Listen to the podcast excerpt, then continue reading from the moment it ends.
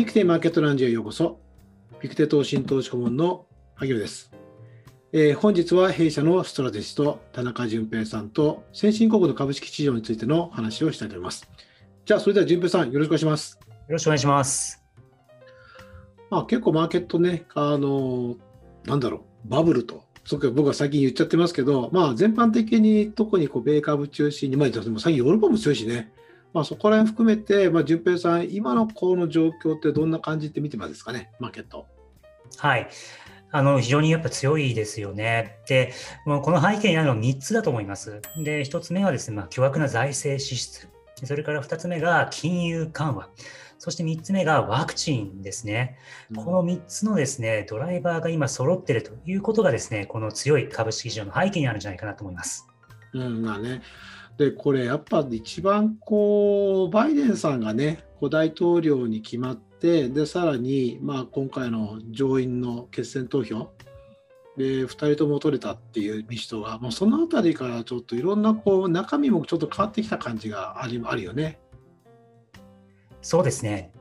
あの、これですね、まあ、トリプルブルーと言われてますけれども、えー、まさかですね、民主党がですね、上院、下院、それから大統領選、すべてですね、制するというふうに、えー、想定している人は少なかったと思うんですよね。で、ここに来てですね、何が材料されているかって言ったら、ぱり、えー、追加の景気対策ですね。これ、バイデンさんは1.9兆ドルって言ってますけども、えー、これですね、まあ、昨年の12月に9000億ドルの、えー、追加景気対策をまとめたあ直後にですね、また新たにこの1.9兆ドルっていう数字が出てきたんで、これで一気にまたマーケット盛り上がってるって感じですね。うん、そうだよね。で、これからでも、まあ、あの議会でまあ話し合っていくっていう形だけど、あのイエレンさんがもうすでにちょっとこう話し始めたそのけるけど、その反応としては、あの共和党はかなり反応悪いよね。おっしゃる通りですね。あの共和党につきましては、やはりその巨額の財政支出っていうのは根本的には反対な姿勢、立場を取ってますんで、おそらくですね、この1.9兆ドルからですね、多少下方修正されて成立するんじゃないかなっていうふうに思います。あでも、でも要はでも成立するかなっていう方向で考えておいた方がいいってことかな。そうですね。あの特にこのコロナ対策につきましては、まあ、共和党でも支持を得ているというふうに報道されておりますので、まあ、そういった意味では、えー、何らかの形でこの追加景気対策、まとまるんじゃないかなと思います。うん、そうね。まあ、ほら、知らない人がまあいらっしゃるかもしれないから、まあ、ちょっとコメントつけておくと、大体まあ歴史的に共和党は小さな政府。で民主党はどちらかというと、まあ、大きな政府っていうか、まあ、ちょっとまあ、どちらかというと、小さな政府寄りじゃないよね。でそれが今回民主党になったってことで、まあ、どちらかというと財政支出、まあ、大きな政府の財政も使うし、支出も使うし、借金もしますよという、まあ、政府を大きくしてこう経済を動かそうという考え方に、まあ、転換する、まあ、兆しが今回の、なんだろう、大胆な政策って理解でいいんですかね。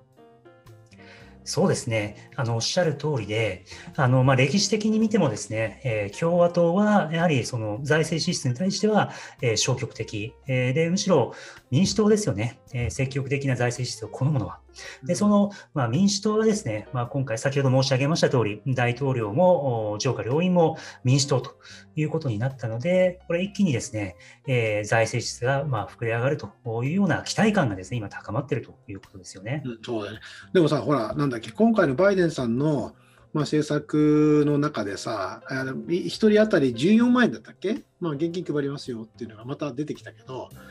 あれほら、えー、去年の4月じゃ去年の春口にあのお金配ったお金って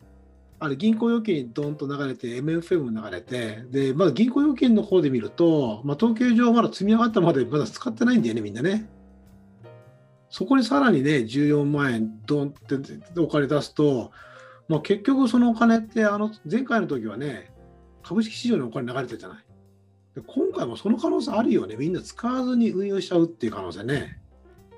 やはりあの、まあ、アメリカも欧州もそうですが、巣ごもり状態に今なってますので、えそう考えるとですね、やはりご自宅で、え株式投資等を始められる方っていうのはやっぱ増えるんじゃないかなと思いますよね。まあ、ですので、まあ、前回ですね、まあ、ロビン・フッターっていうのが、まあ、非常にこう、もてはやされたわけですけれども、まあ、今回もですね、まあ、同様のケースになってしまうのかなというふうに思います。そうだね、うちさ、ほら、あの、なんで、ウェブサイトのプロジェクトで、まあ、シアトルの人たちとこう一緒にこう、なんていうの、プロジェクトやってるじゃない。でこの前コンファレンスコール出た時に出た時にさ、ロビン・フッターの話したのね。さ結構やってるんだよね、本当個人ベースで。だからそういうの考えると、やっぱ振り込まれたお金で、まあ、またさらに投資しちゃう可能性っていうのは僕はあるんじゃないかなってすごく思うんで、あれ、一律だったよね、あれね。そうですね。はい。あの所得制限はあるんですけれども、はい、一律に配られるということですね。うん、そうだよね。そうすると、その流れがもう一回起きちゃう可能性もゼロじゃなくて、ただ一方で、まあなんか財政使って、で、それでしかも借金しますよってなると、まあちょっとその後、金利ほら、ちょっと上がったでしょ？あの、ブルーウェーブっていうか、まあ民主党が、あの、上院選で勝った場合、勝ったとて、そうすると、ここからどう、緊張金利とかどう考えればいいんですかね？アメリカの。はい。あの、長期金利については、じわじわ上昇圧力がかかるんじゃないかなって思います。通常ですね、まあ、景気がですね、回復する、良くなってくる局面では、まあ、長期金利が上がりやすい傾向になるわけですよね。で、それに加えて今回、まあ、民主党がですね、えー、財政支出、巨額の財政支出をですね、やろうとしているということになりますので、まあ、そういった意味でより一層ですね、長期金利の上昇圧力がかかりやすい環境になってくるんじゃないかなって思います。うんうんね、今、ピクテではどれぐらいの水準一応見てるの？アメリカの10年国国債利回りとか。大体年末にはですね、まあ、1.5%ぐらい、まあ、上限で見ているという形なんですけれども、えー、まあ、ここについてはですね、極めて流動的だと思います。まあ、今後のですね、財政支出、まあ、どれぐらいの規模でまとまるかっていうことと、えー、さらにはこのワクチンの接種状況ですね。でこれによって、まあ、経済の正常化のタイミングがですね、まあ、前後する可能性がありますので、まあ、そういった意味でですね、今後の動向というのは注視していく必要がある、うん、そうだね。だから、はっきり言って、このそのここ1週間ぐらいのあのそのいろんな情報にに合わせて、まあ、予測してるのは1.5%だってね、これからいろんな情報が入ってくると、まあ、はっきり言ってコロコロ噛んでね、それを変えないと大変なことになっちゃうから、だからまあ、要は今のところ1個1.5だけど、もしくは1.3になるかもしれないし、1.7になるかもしれないし、ただ今後のそのいろんな、なんだろう、活動状況に合わせてまあ判断していくって感じでね。ただ、まあ、どちらかというと上上、上サイドで見てるってことでね。そうですね。はい。うん、えっ、ー、と、ここから、まあ、緩やかに上がってくるという見方になってます。今現在だから、えっ、ー、と、利回りっていくらかな ?1.1% ぐらい？ですね。はい。そうだよね。だそうすると0.4%ぐらいはまだ上がる可能性がありますよってなると、あのちょうど去年のコロナショックの時に、まあ、0.6%台ぐらいがまあちょうど1回落ちたぐらいだったから、そこから今0.5あって、上がってさらに0.4%ぐらい上がる可能性がありますよという。でもそこら辺の見通しはほぼマーケットは一回織り込んでんじゃないの？おっしゃる通りですね。あの、もうコンセンサスになりつつあります、ね、あるよね。そうだよね。はい、だから2%とか3%になるとか話になってくるとまたリアクションを起こすけど、1.5っていうのは、まあ、ある程度ちょっとこの前の1回、なんだ、えーと、民主党民主党のブルーウェーブで勝った時？そこで1回ちょっと織り込んだ感じ？あと、その後だってちょっと動いても反応しないもんね、見てるとね。そうですね。まあ、あとはその、えーと、上昇のペースも大事になってくるかなと思います。あまりにも急激にですね、金利が上昇してしまいますと、これリスクオフにつながって、まあ、株式もですね、急落してしまう、まあ、そういうリスクもあるわけなんで、うん、えー、まあ、金利上昇圧力がかかってくるんですけども、その上昇角度ですね、まあ、これもポイントになってくるかなと思います。うん、そうね。あと、ここ2、3ヶ月、まあ、淳平さんと喋るの久しぶりなので、まあ、前回お話ししてるときはグリーンディールだっていうことで、あれ10月だったっけ？そうですね、大体それぐらい。ね、はい。まあ、まあ、民主党が勝つ可能性がある、まあ、出てくると、まあ、そこら辺のクリーンエネルギー関係のところがかなり面白いって話で、その後かなり上がったね。結構上がりましたね。ね、はい、特になんだ？あの、で、なんだっけ、太陽光発電とかさ、あるいは風力発電関係のところのあたり、もう爆投したもんね。ちょっと、ちょっと、ちょっと、ちょっと一回降りたいかなぐらいまで。なんですけどさ、これ全般的にどう考えればいいか、ちょっと順平さんの考えを教えてもらえますかね。クリーンエネルギー関係っていうか、そのグリーンディール関係って考えればいいのかな。そうですね。うん、あの今おっしゃられた、その太陽光関係、風力のとこですね、風力タービンもそうなんですけども、あの、やっぱそこはですね、かなり株価の上昇の勢い、モメンタムって言いますけども、が、あ非常に強い状況ですね。で、まあ、これあまりにもですね、上昇ペースがですね、えー、まあ、きついので、まあ、そういった意味である程度の反動安っていうのも警戒しなくてはならないのかなと思うんですけども、ただ、あの、これですね、まあ、2021年で終わってしまう話ではなくて、やはりこの2020年代ですね、は、えー、これ、えー、まあ、ずっとですね、この気候変動対策の投資というものが、まあ、積極的に行われる、まあ、そういうタイミングだと思いますので、うん、まあ、そういった意味では、まあ、息の長いですね、まあ、投資テーマになるんじゃないかなって思います。うん、そうだね。ただ、ある点、なんていうのかな、今の段階というのは、まあ、ちょっとどういう言い方すればいいのかわかんないけど、まあ、理想買いのステージでね、例えば自動運転もそうだけど、まあ、テスラなんかもすごい上がってるけど、なんだろうな、大体こうこのステージでこう株価が動いてるあと、実際にいろんな新規参入みんな入ってくるからね。そうすると、後々10年後経ってみると、ウィナーっていうか、勝者買ってたりするケースがいつも多々あってね。そういった点からすると、こう、なんだろうな、まあ、なんちゅうと、この勢いのモメンタムっていうのが、もうお金の余り具合に相当左右されるんじゃないかなと思うんですけど、どう思います？そうですね。あの、実際ですね、えー、この10年前のですね、まあ、太陽光の、まあ、主要な、えー、プレイヤーですね、大手を見てみますと、もう今ともう様変わりしていますよね。うん、あの、今ではですね、太陽光のメインの企業というのは、まあ、アメリカも入ってますけども、中国企業が、まあ、かなり台頭していうことで、えー、まあ、そういった意味でこの入れ替わりが激しいのがですね、この気候変動関連のあ業界だと思いますので、そういった意味では、やはり今後10年もですね、状況というのもまだ変わってくる可能性ありますよね。うん、そうだね。だからテスラなんかね、時価総額だって60兆円超えて、トヨタははるかにね、上回ったけど、でもここから3年、5年単位で見ると、あの時価総額って大きいんだよね。そうするとね、企業の経営者でね、影響を受けるからね。そうすると、同じように、まあ、イミテーションっていうか、まあ、真似るっていう、まあ、言い方だけど、そのビジネスモデルをかなりこう見ながら入ってくるんで、そうするとテスラの一人勝ちって多分ないんだけど、ただ今はその理想外のモメンタムで動いてるっていう理解を僕はしてんだけど、グリーンディールというかクリーンエネルギー関係のところで、なんだろう、どう考えればいいんだろう、もう買えない、あるいはもう投資投資としてはどういうスタンスで、まあ、順平さんと望みます？えっ、とですね、まあ、一言にですね、このクリーンエネルギーといっても、まあ、様々な業界が絡んできます。今話題に上がったですね、その風力、太陽光、電気自動車、まあ、それ以外にもですね、例えばまあ省エネっていう分野もございます。うん、でそれから電気自動車一つ取ってみても、例えばパワー半導体ですとか、あるいは蓄電池ですとか、えそれに絡むですね、例えばそのリチウムですとか、まあ、いろいろですね、こう、裾野が広がってきます。まあ、ですので、これ重要なのはですね、分散投資ではないかなと思います。あの、これ目指すですね、その目標というのは、まあ、どの業界も同じで、これ、まあ、2050年までにですね、CO2 の排出というのをですね、実質的にゼロにするっていうのが、これ共通目標、全世界で共通目標になります。まあ、中国は2060年です。まあ、そういった意味で、えー、目指すですね、方向性というのは変わりませんので、でそういった意味では、あの、幅広くですね、この様々なクリーンエネルギー業界に分散投資をしていただくということがですね、これ大事なんじゃないかなと思います。うん、そうだよね。まあだから簡単にその終わるような流れじゃないよっていうことを、まあ重々理解しながら、ただ産業構造とかね、参入企業とか、もろもろこう見据えながら、まあ投資をしていかなきゃいけないってなると、まあそういうのって結構、過去の経験ということで、ずっと同じ株持ってるの危ないよね。しゃる通りですね。はい。あの特にこの変動が高いのが、このクリーンエネルギー関連銘柄の特徴です。で、それの一番大きな背景にあるのが、やはりこのジャブジャブなあマネーというものがあるんじゃないかなと思います。でそれをですね、えー、牽引しているのは、やはり、えー、中央銀行の金融政策ということになろうかと思いますので、まあ、そういった意味で、まあ、当面はですね、金融緩和策、これ緩和的な状態が続くと思うんですけども、これ、やがてですね、まあ、こう利上げというタイミングになってくると、これ、まあ、相場のですね、まあ、状況もですね、ガラッと変わってくる可能性もあるので、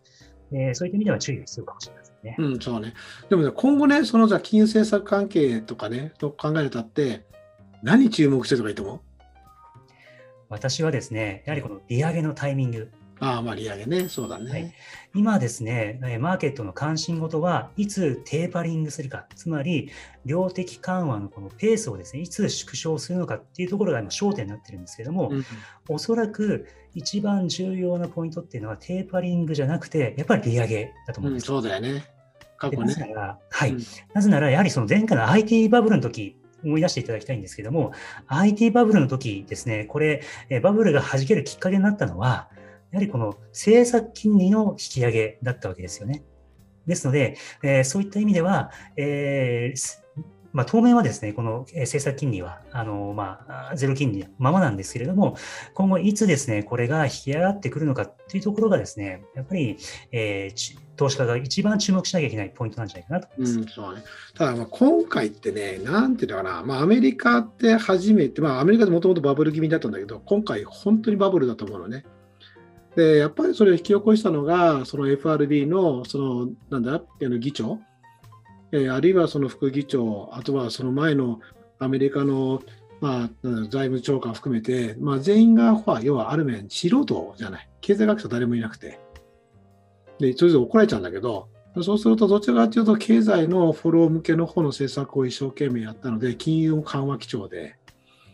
で、それでかつ、なんだ、社債を買い入れるとかね、今までにないことを、まあ、大胆に行ったっていう、まあ、逆に言うと、まあ、そういう、こう、まあ、どちらかというと、そういう経済学の方の人たちじゃないから、まあ、行えたと思うんだけど、でも今度、ほら、イエレンが入ったじゃない？財務長官のところで。そうするとさ、さ初めて、まあ、経済学者が入ってきたんだけど、彼、彼女は、まあ、労働経済学の方だから、どう動くかわからないけど、でも、なんだろうな、本当のバブルだと思うわけ。で、そのバブルはアメリカ人でまだバブルだって経験、今までバブルで、バブルで本当の大きな痛い目、日本人みたいに経験してないから、そういった何からすると、この本当の大きなバブルってね、これね、止めるの簡単じゃないと思うんだよね。だから90年、80年代後半の時の日銀のミンネさんが出てくるとかね。そういうことをしないと多分止められないんじゃないかなと思ったりすると、続いちゃう可能性ってまだあるのかなって僕は思ったりするんだよね。だからそうすると金融のさ、切り上げ、引き上げの時期っても含めて、どうやんだろうね。あの当面はですね、やはりそのコロナ禍というまあ状況にあるわけなので、うん、えそういった意味ではあのすぐにですね利上げというのはなかなか難しいんじゃないかなと思います。で、えこれ当局の方はですね明言はしませんがおそらくですねこの株式市場ですね、まあ、さらに引き上げて、えー、資産効果っていうものをですね、これ狙いにいってるんじゃないかなと思うんです。資産効果で何かって言ったら、その資産価格が上がることによって、まあ、消費が増えるっていうですね、えー、まあそういうあの、まあ、状態を示すわけなんですけれども、えー、今、その当局がやろうとしていることは、やはりこの資産価格を全般的に引き上げて、それによる資産効果、消費の押し上げ効果っていうものを狙って、それによってこのコロナ禍をなんとかですね、しのごうとしてるんじゃないかなって思うんですよね。うん、あね。なんかさ、これ、この前中国のさ、あの担当してるトップの人間とさ、あのビデオコンファレンスで話したらね、そうだ、中国って今すごいあのプレミアムブランドファンブームなんて。だから消費すごいみたいよ。だから中国で先にさ、経済立ち上がってきてるから、あそこさ、結構資産効果出てるよね。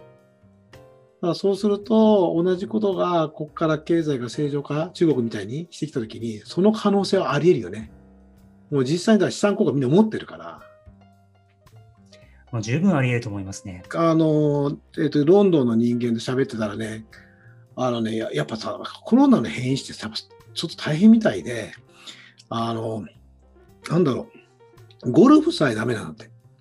で、ゴルフってソーシャルディスタンスのスポーツでさ、もう全然、イギリスなんて、あの、ゴルフするときに昼、なんか、挟まないんだよね。まあ、我々スルーって言うんだけど、18ホールもあって終わり。で、バイバイみたいな。で、自分でさ、あの、通常引いてるから、あの、カート引いて、で、まあ、自力で、まあ、するっていうのは普通のスタイルなので、完全にこう、接触することないんだけど、ほぼね、してない。で、イギリスほら、もう打ち始めてでしょ？でも、それでもなかなか起きないとか、あと、イスラエルも、まださ、あれ25%ぐらい接種してるでしょ？で、まだ1万人とかね。だから、結構今回のって、なんか、そうなんていうのかな、結構強いんじゃないの本当に。簡単にこうコロナが収束するって今年中にありえんのかなって思ったりするんだけど、変異種の可能性がちょっとこれ、拡乱要因になる可能性はゼロじゃないよね。そうですね。あのそれはやはりリスク要因としてあのご認識いただいた方がいいんじゃないかなって思いますね。やはりこの変異ウイルスですね、まあ、今のところですね、報道ベースではありますが、えー、従来のワクチンですね、これ今あの開発したワクチンでもですね、えー、十分効くというふうに言われておりますので、まあ、そういった意味では心配ないのかもしれませんけれども、やはりそれもですね、今後、まあ、どういったですね、えー、こうまあ、紅葉がですね、えー、期待できるのかあというのもですね、やはり、えー、これはまあ報道ベースになりますけれども、そういったところにもですね、注目していただく必要があるんじゃないかなと思います。順平さん考えるさ、今じゃそういったヨーロッパ株のあのポイントって、まあ、その上昇するポイントっていうのは、どういったところで、まあ、上昇するポイント見てるんですかね。あの欧州株の構成銘柄に注目しています。あの欧州株の構成銘柄ですね、これ、えー、注目していただきますと、景気の影響をより強く受ける株式というものがですね、多く含まれています。まあ、ですので、うん、欧州において今後、経済が正常化してくるということになりますと、そういった景気の影響をより強く受ける株式が上がってくるというふうに考えます。まあ、アメリカアメリカはどう考えればいいんですかね？はい。アメリカの場合は、やはりその GAFA のようにですね、まあ、今回のコロナ禍でもそうだったんですけども、あまり景気の影響を受けない高成長銘柄というものが多く含まれております。そういった意味では、欧州株とアメリカ株、米国株というのは大きな違いがあると思うんですね。うんっと話しそうじゃその中で日本株はどうどういう位置づけで見ればいいんですか？えー、実は日本株につきましても、欧州株と同様に景気の影響を受けやすいと言われている株式がですね、多く含まれております。ですので、欧州株式も日本株式も、これグローバルに見て景気が回復してくるということになりますと、えー、より、えー、注目されてくるということが言えると思います。うん、まあ、先行して、だからアメリカのそういう景気にこう鈍感な成長企業、影響を受け入れにくかったところ、まあ、去年だから実際にその株価が上がるときって、決算見て、あ、悪くないじゃないかっていうところからさらに動いたもんね。そこで発行色出たから、そこのところがかなり株価が上がったんで、まあ、お休みする可能性がある中で、まあ、それでまだ動いてなかったところの景気の影響を受けたところが経済が回復してくると動き出すだろうと。それはヨーロッパと。はい。まあ、日本株もね、外人買ってるのそこだよね、ポイントね。おっしゃる通りですね。うんあの例えば GAFA のですね株式のまあ推移ですね、えー、ご覧いただきますと、あまあ、これ株式市場全般的にまあ今年に入ってからまあ高値を更新しているわけなんですけれども、一方で GAFA ですね、の株式を見ていただきますと、実は昨年の高値まだ更新していないんですね。そういった意味では、え投資家の投資対象、物色の変化っていうものがですね、これ、え顕著に現れてるんじゃないかなと思いますね。うんまあ、そうすると、まあ、他じゃあ、例えば去年動いてなくて、今年さらに注目するとこって、どのあたりになりますかね？はいえ今申し上げた、例えば欧州株ですとか、日本株式もそうなんですけども、あと、中長期的にですね、ご注目いただきたいのが、やはり、えこのクリーンエネルギー関連なんじゃないかなって思いますね。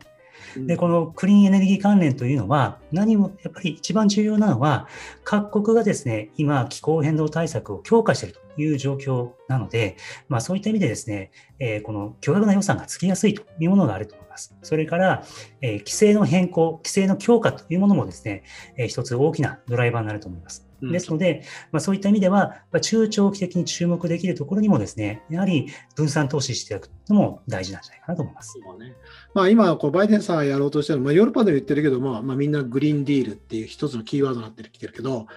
あれってあのフランクリン・ルーズベルトが1933年、大恐慌の後行ったニューディール政策、まあ、あれはあの時みんなね、あのダム作ったり、道路作ったりとかしたけど、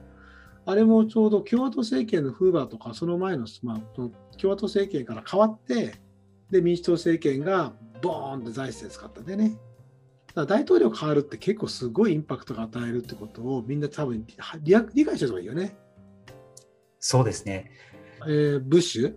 ブッシュさんは、まあ景、景気対策、戦争だったけど、イラク戦争を起こしたりとか、アフガン戦争とかね、でそれで軍事費使って、まあ、なんていうの、この兵器、兵器を消費して、まあ、景気対策したみたいな。で、オバマさんの時は、就任直後から IT だとか、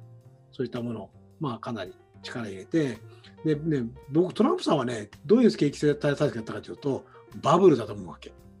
だから就任直後がすごい財政使って、金利も下げろとかね、不動産会社出身の人だから、もうバブルを起こしたのがトランプさんで、で、今回バイデンさんはグリーンディールっていうことで、だからインパクトはね、まだ動き出したのが、まだ、まあね、こう、かなり動いたやつはね、ちょっと調整一回起きるかもしれないけど、でも、まだスタートしたばっかだっていう理解をしておいた方がいいってことですね。そうですね。はい。最後、なんか、順平さん、皆さんになんか一言、あの、ありますでしょうか？えっと、まずですね、株式投資をする上で重視していただきたいのが、やはりこの金融緩和と財政支出だと思います。今これグローバルにですね、積極的な金融緩和と巨額な財政支出というものが、えー行われている状況です。まあ、そういった環境下では、やはり、えー株式といったリスク資産というのは上がりやすいんじゃないかなと思います。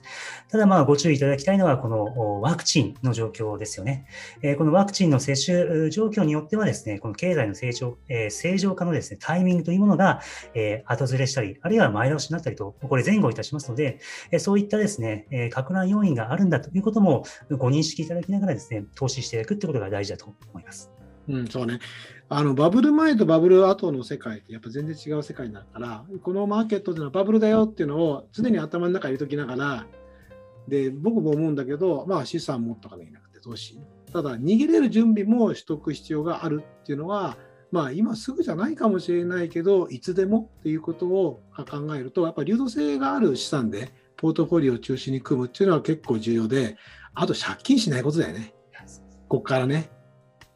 僕はそう思うんですけど、まあなんか、あと、まあそれをまあちょっと最後メッセージに今日のマーケットランジ終わらせていただけたらと思います。本日はどうもありがとうございました、純平さん。ありがとうございました。